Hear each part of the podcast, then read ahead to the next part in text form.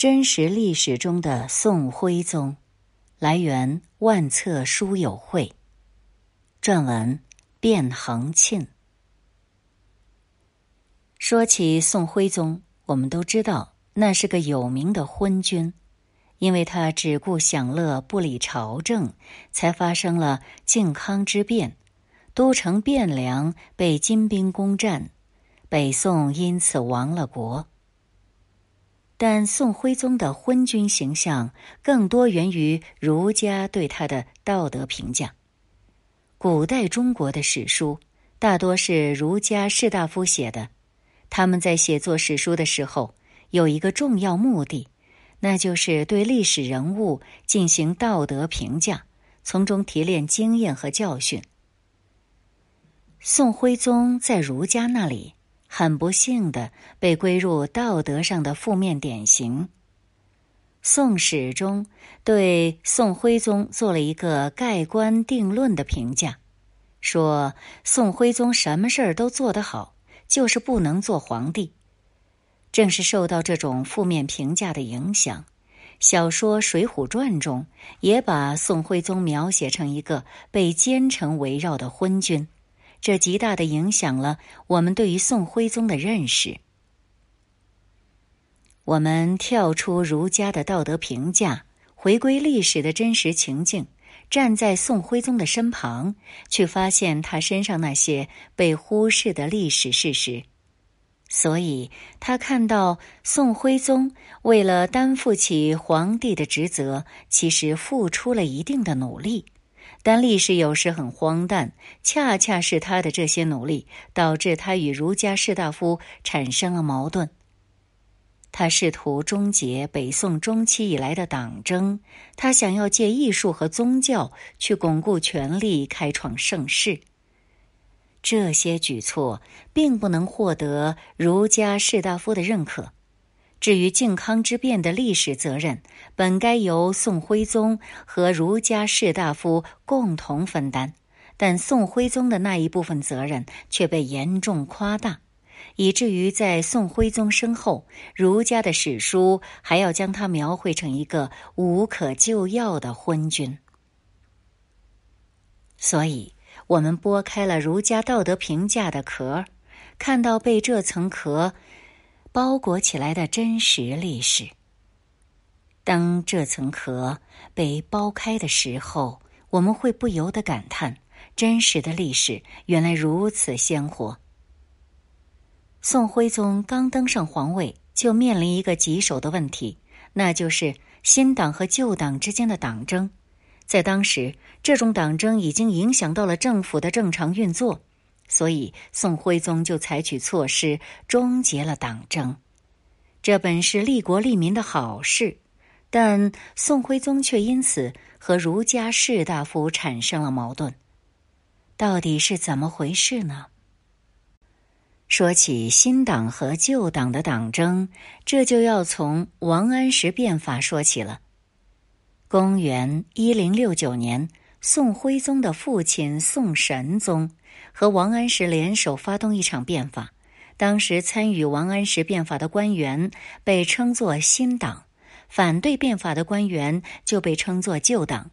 王安石变法的过程和结果很复杂，也不是我们今天要讲的重点。我们今天只说其中的一件事，那就是这场变法在客观上扰乱了北宋的政治生态。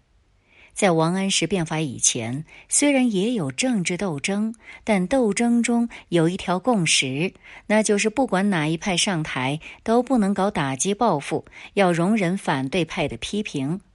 王安石却破坏了这个规矩。新法出台以后，司马光等人表示反对，王安石就在宋神宗的支持下，把反对派统统赶出京城。这种行为打破了先前的共识，从此新党和旧党之间的党争就成为一个严重的政治问题。宋神宗死后，继位的是宋徽宗的哥哥宋哲宗。当时，宋哲宗的年龄还小，就由宋哲宗的祖母高太后垂帘听政。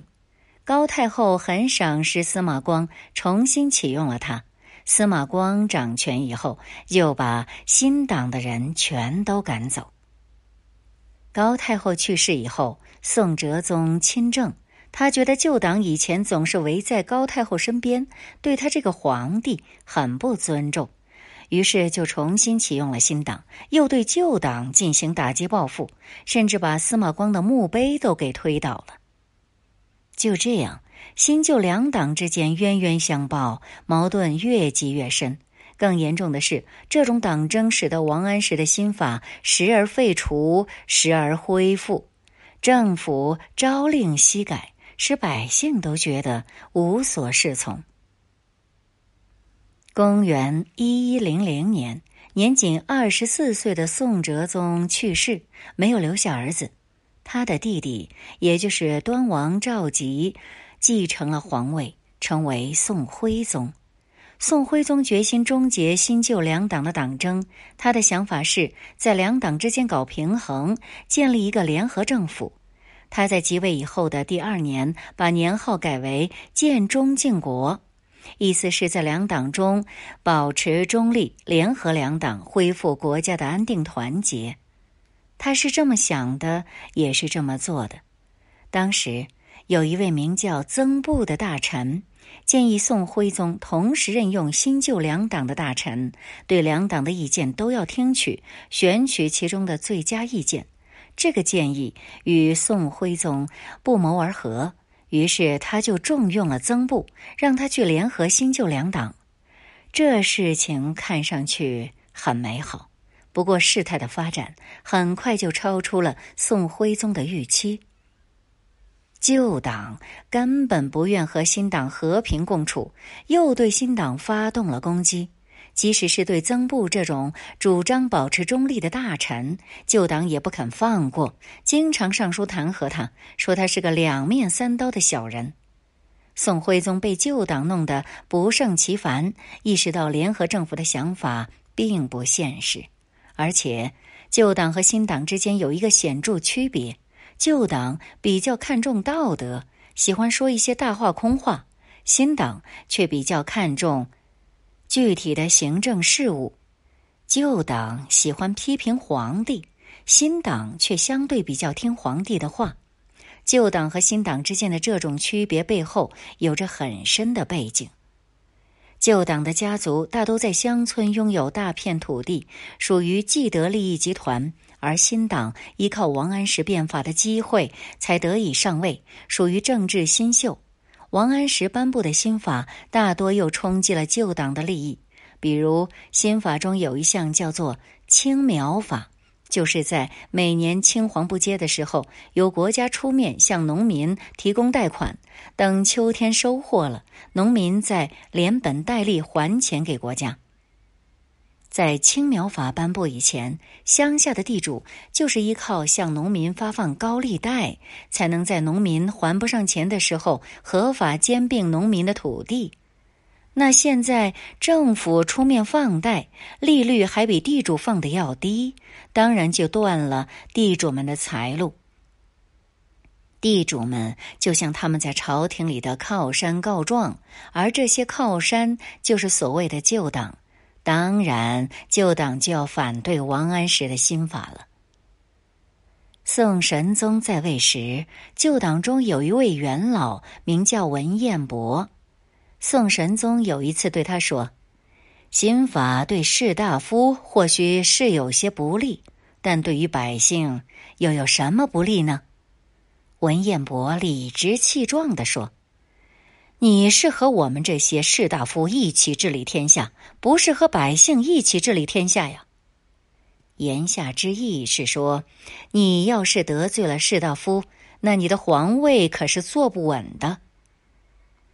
旧党反对王安石变法，又不能公然说变法侵犯了他们的利益，他们就打出道德的旗号，指责变法是追逐利益，不符合儒家的道德。儒家追求的是道义，道义和利益是不能并存的，所以旧党喜欢讲仁义道德的大话。新党和他们不一样，因为要变法，变法的目的就是富国强兵。他们对财政、税收之类的事情更感兴趣。同时，旧党树大根深，所以敢对皇帝指指点点；新党都是后起之秀，更加依赖皇权，所以他们一般比较听皇帝的话。那么，在宋徽宗看来，新党就更懂行政事务，还更听话；旧党却经常给他添乱。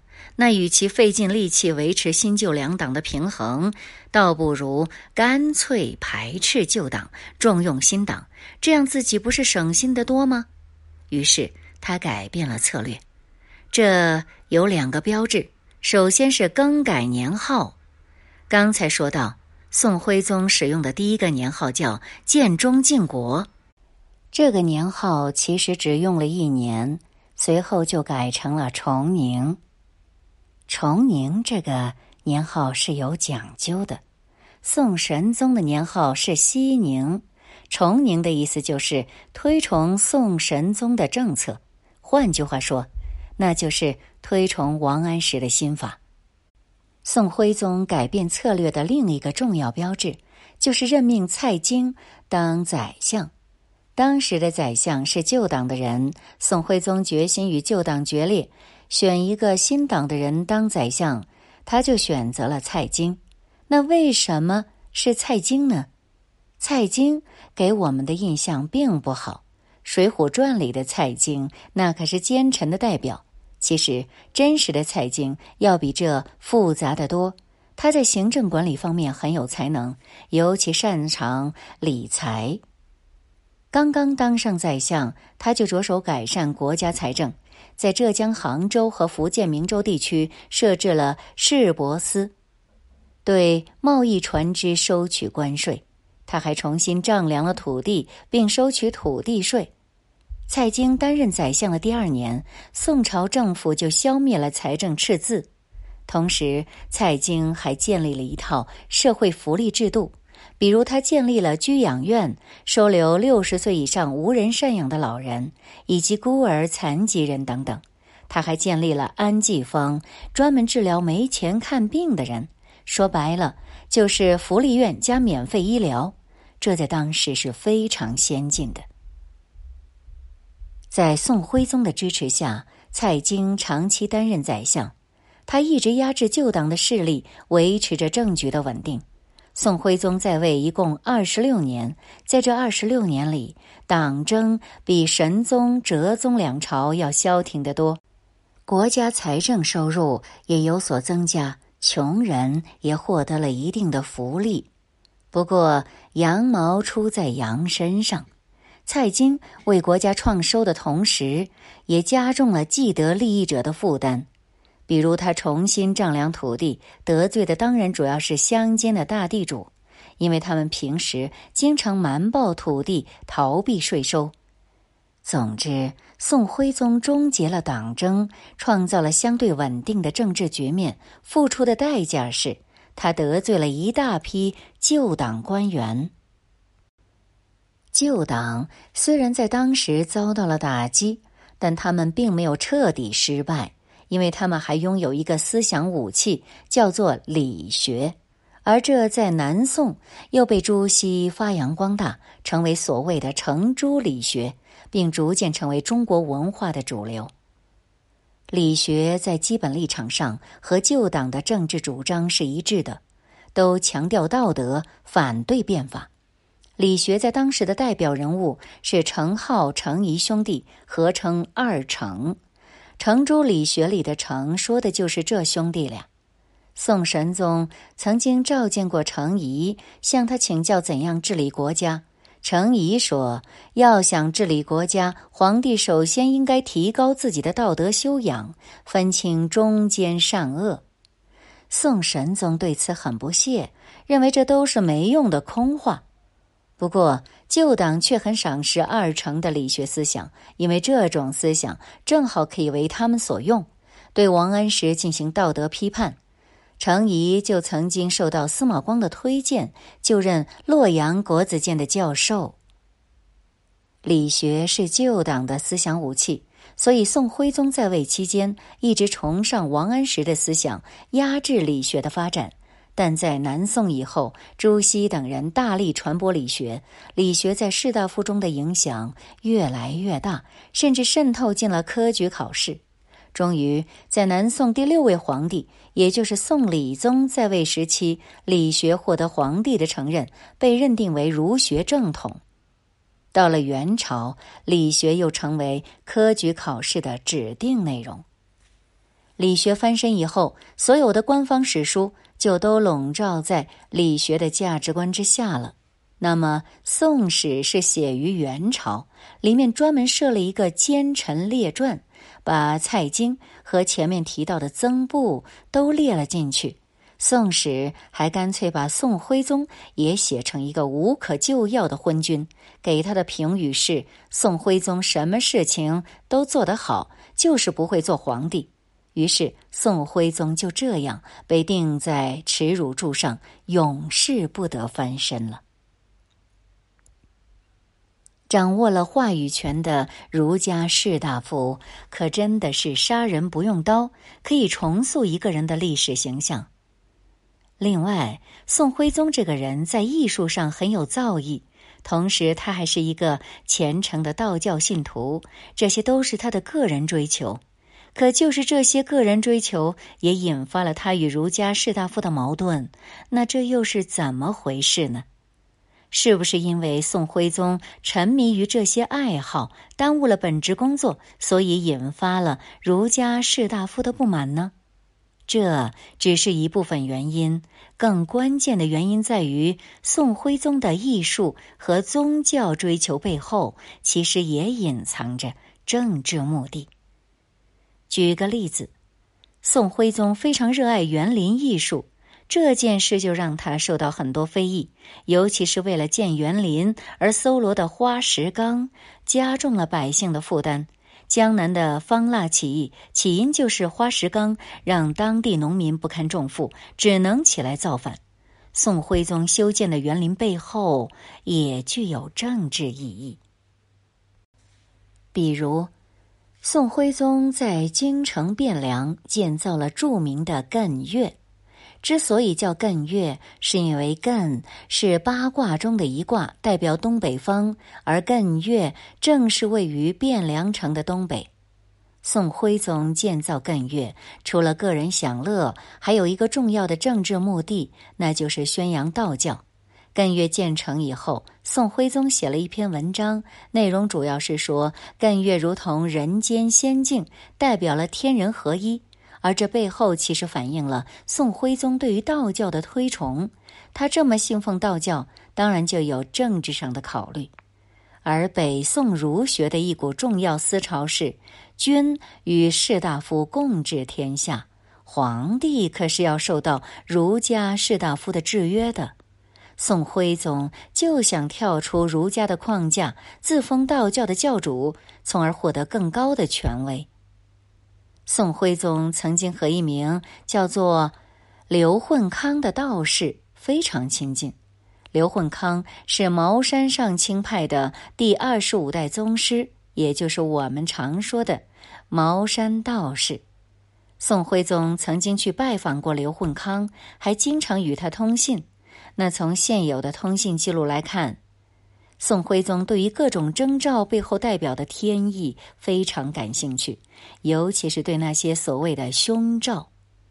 宋徽宗总是请求刘混康为他提供详细解释，这样他就可以采取措施来化解。而这些凶兆大多是与国家大事有关，尤其是与宋徽宗自身的权力有关。公元一一零三年，宋徽宗下令全国各州都要修建一座道观，都取名为崇宁观，因为崇宁是当年的年号。崇宁观主要负责在皇帝诞辰那天举行庆祝仪式。到了那一天，宋徽宗会在皇宫中举行盛大庆典。各地的崇宁观也要开放三天，供士大夫和百姓前去上香，祈祷皇帝万寿无疆。可见宋徽宗试图用道教来塑造自己的权威，因为道教中各种神灵的上下等级关系，就仿佛是人间的宫廷。宋徽宗试图将宫廷的秩序与道教中神灵的秩序联系在一起，这样就为他的权力增添了一道神圣的光环。宋徽宗崇信道教，试图摆脱儒家的制约，这当然会与儒家士大夫产生冲突。更严重的是，宋徽宗追求的政治目标也和儒家有所不同，这也进一步影响了后世儒家对他的评价。宋徽宗追求的是宏大的盛世气象，他认为艺术成就也是盛世的一部分，是一种政治事业。所以，他认为国家应该扶持艺术的发展。比如，宋徽宗曾经编过一套书法作品的收藏目录，叫做《宣和书谱》，里面收录了很多皇帝的书法作品，比如唐太宗、唐玄宗以及宋太宗、宋真宗。宋徽宗还称赞。唐太宗和唐玄宗在当时资助了一大批书法家，推动了书法艺术的发展。他并不认为皇帝和书法家这两种身份有什么冲突，相反，皇帝推动书法的进步，这体现了对文化的尊重，恰恰是一个皇帝负责任的表现。再比如，在公元一一零四年，宋徽宗下令在学校教育里增加化学这个科目，专门培养画家。他还在京城汴梁举行绘画考试，考中了就可以录入翰林图画院，成为官员。如果把宋徽宗的这种做法放到人类历史当中去看，我们就可以看到。背后更大的意义，在欧洲中世纪，美第奇家族统治着意大利的佛罗伦萨，他们也曾对艺术进行大力扶持。著名的艺术家达芬奇和米开朗基罗都受到过这个家族的赞助。美第奇家族还把一座郊区别墅改造成为培养年轻艺术家的学校。米开朗基罗就是在这所学校度过了他的早期艺术生涯。所以，很多学者都认为，美第奇家族是文艺复兴的孵化器，而宋徽宗的做法和美第奇家族非常相似。而中国的艺术也确实在宋代达到高峰，一些学者甚至把这个时期称为中国的文艺复兴。其实，文艺复兴是艺术上的革新，也是政治上的革新。这就是艺术和政治相关性的一个典型案例了。宋徽宗不仅属于北宋王朝，更属于整个中国文化，但儒家并不能理解这些。儒家认为，皇帝应该控制自己的个人爱好，把更多精力放在国事上面。这是由于儒家将节俭视为美德。农业经济比较脆弱，平时节俭一点有利于防范风险。至于皇帝，那就更应该带头节俭。搞艺术太花钱了，在儒家看来，搞艺术容易败坏风气。宋徽宗对于艺术的追求，在儒家看来是不可理喻的，这也影响了后世对于宋徽宗的评价。最后，我们来说说导致北宋亡国的靖康之变，这是宋徽宗留下骂名的最直接原因。我们过去都觉得，就是因为宋徽宗只顾享乐，不理朝政，导致官员腐败，民不聊生，军队也没有战斗力，于是金兵一杀过来，就哗啦啦兵败如山倒。而在西方人看来，靖康之变和宋徽宗的个人享乐并没有什么联系。当然，宋徽宗对靖康之变是有责任的，只是这种责任被后世放大了，这也是受到了儒家道德化史观的影响。那这又是怎么回事呢？我们先来简单说一说靖康之变的过程。靖康之变发生在宋徽宗的儿子宋钦宗在位期间。靖康就是宋钦宗的年号。靖康之变的起因是北宋和金国之间的海上之盟。当时北方的辽国已经衰落，辽国东部的女真人建立了金国，并发动了对辽国的战争。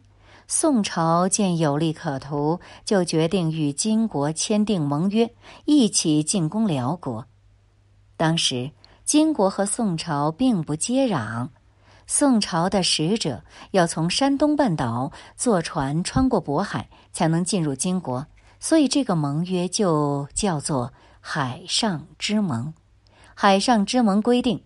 宋朝和金国夹击辽国，辽国灭亡以后，宋朝可以收回燕京地区，也就是今天的北京一带。宋朝的如意算盘打得很好，但在执行过程中却出了偏差。宋朝两次出兵攻打燕京地区，却被辽军打得大败。后来金兵攻占了燕京，于是金国就说。宋朝根本没出力，就连燕京都是我们打下来的，不能把燕京还给宋朝。宋朝经过再三的交涉，金国才从燕京撤兵，但撤退时把城里的人口和财富全都带走，只留给宋朝几座空城。更严重的是，这件事让金国看清楚了宋朝的实力，产生了侵略宋朝的想法。一一二五年八月，金国大举南下侵略宋朝，只用了半年时间就攻取了宋朝刚刚到手的燕京，并很快打到黄河岸边。而这时，宋徽宗在大臣们的要求下，被迫禅位给太子，也就是宋钦宗。后来，宋朝虽然反复与金国和谈，金兵还是在一一二七年一月攻破了汴梁城。宋徽宗和宋钦宗父子被金兵俘虏，并带回金国，北宋就这样灭亡了。宋徽宗还有一个儿子叫赵构，后来逃到了南方，依靠岳飞、韩世忠等人挡住了金兵的进攻，建立了南宋。宋徽宗对于靖康之变当然要负责，那么他的错误究竟在哪里呢？在儒家撰写的史书中，靖康之变的根本原因就在于宋徽宗长期穷奢极欲、不理朝政，而本书的作者却认为，这又是儒家对宋徽宗的道德绑架。靖康之变的责任应该由宋徽宗和儒家士大夫共同承担。宋徽宗的主要错误在于他利令智昏，和金国签订了海上之盟。导致辽国被消灭以后，北宋也唇亡齿寒，走向灭亡。而他做出这样的决策，归根结底在于他对敌我双方的情况缺乏了解。宋徽宗在深宫中长大，从未接触过军事，根本不懂战争。同时，宋徽宗从未见过金兵是什么样子，对金兵的战斗力缺乏认识。而事实上，金人。长期以打猎为生，身体强壮。打猎要讲阵型，讲配合，所以金人都是天生的战士。金国的迅速崛起也并不是偶然，而宋徽宗对这些却是一无所知。本书作者也指出，如果宋徽宗能够去和前线的将领们多聊聊，多去获取一些关于金国的情报，或许就不会做出愚蠢的决策了。但是宋徽宗不关心军事，不了解情况，这恰恰是儒家文化影响下的结果。宋代的儒家士大夫们认为，皇帝应该更关注道德，而不是军事。在这种观念影响下，北宋的皇帝除了太祖赵匡胤和太宗赵光义，基本都不懂军事，更没带兵打过仗。他们中的任何一位都未必能在靖康之变中表现的比宋徽宗更好。儒家还认为，皇帝也不应该随便出巡，因为出巡有享乐的嫌疑。现有史料表明，宋徽宗在位时期从未离开过京师汴梁一带，所以北宋的儒家文化其实也要对靖康之变负责。更严重的是，北宋当时不能组织起有效的抵抗，一个重要原因就是外面已经兵临城下了，儒家士大夫却还在内斗。蔡京长期专权，引起了很多士大夫不满，他们正好利用“金兵入侵”这个口实，对蔡京发动弹劾。宋代文人笔记中对当时的情况有一句辛辣的讽刺，叫做。不管东京，却管蔡京，意思是敌人都打到汴梁城下了，朝中却没有人管怎么去守城，都在搞政治斗争，要把蔡京拉下马。这士大夫的内斗，导致北宋政府无法及时进入战争状态，只能一步步走向亡国深渊。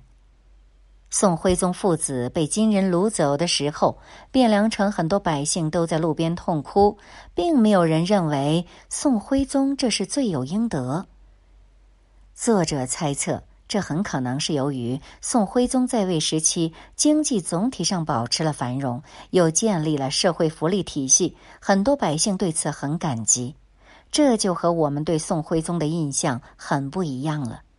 作者指出，中国人之所以会把宋徽宗的个人享乐和靖康之变联系起来，是因为儒家为了对宋徽宗做道德批判，放大了他的错误。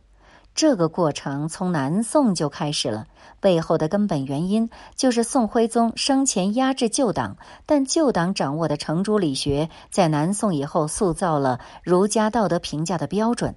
南宋以后的史学家们都本着儒家道德的立场，对宋徽宗进行了全盘否定。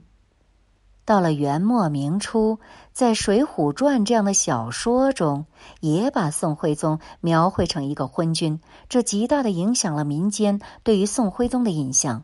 说到底，宋徽宗在生前败给了金兵，死后他又败给了后世儒家的道德批判。甚至到了明代后期，内阁首辅张居正还把宋徽宗列成反面典型。他编写了一本叫《帝鉴图说》的教科书，供只有十岁的万历皇帝阅读。这本书里讲的都是古代帝王的故事，其中就提到了宋徽宗痴迷道教，耽误国事，警告小皇帝不要学他。一些历史学家认为，张居正在这里其实是在用宋徽宗影射万历的爷爷嘉靖皇帝，因为嘉靖生前也痴迷道教，而张居正的这本书很受欢迎，曾经多次修订，这就使得宋徽宗的形象进一步被固定下来，于是我们心目中的宋徽宗就成了今天的这个样子了。